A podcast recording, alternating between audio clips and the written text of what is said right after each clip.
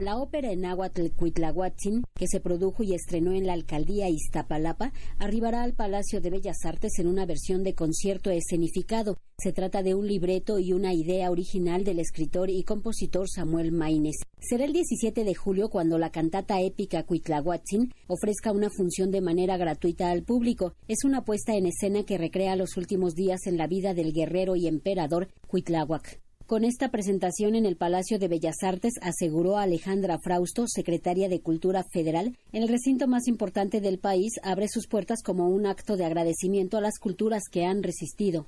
Este es un movimiento cultural que no discrimina a ninguna expresión artística y tampoco discrimina a ninguna raíz que haya pretendido ser borrada o olvidada. Este es un acto de agradecimiento a las culturas que han resistido cientos de años para seguir vivas.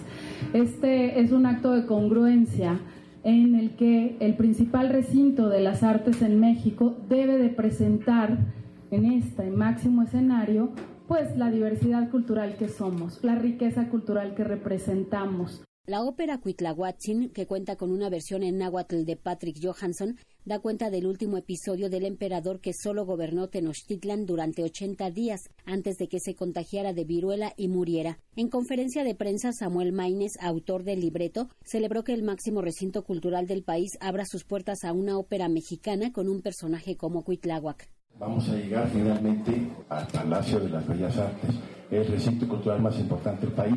Tradicionalmente lo que menos se programa es la, ópera mexicana.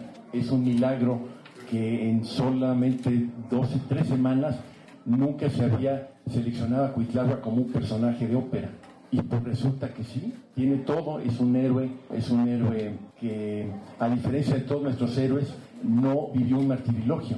Se lo llevó la viruela, pero fue un estratega dominó y que además tuvo una visión de futuro. Al parecer, él fue el único que se opuso a su hermano Motecuzoma II a que se les permitiera el arribo a los españoles.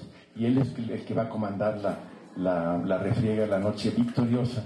La ópera Cuitlahuatzin se estrenó el año pasado en la macroplaza de Iztapalapa. Contó con un presupuesto aproximado de 3 millones de pesos y en ella participan más de 150 artistas. Clara Brugada, titular de dicha alcaldía, destacó el papel histórico del olvidado Cuitláhuac.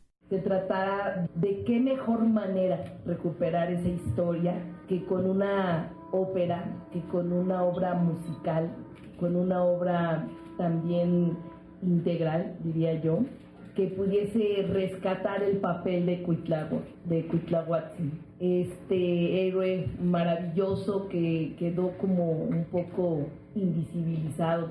La ópera está totalmente en el náhuatl que hablaban los nobles. Lucina Jiménez, directora del Instituto Nacional de Bellas Artes y Literatura IMBAL, adelantó que se trabaja en escenificar la propuesta de manera operística para los próximos meses y de la versión inicial que se presentó en la plaza pública de Iztapalapa, donde se hizo el primer ejercicio y fue portentoso en sí mismo. También se está agregando ahora el, grupo Yolo 15. Entonces hay una serie de agrupaciones que se están sumando a un formato que en esta ocasión es distinto tenemos el plan de seguirla trabajando para poderla incorporar incluso con una orquesta mucho más grande.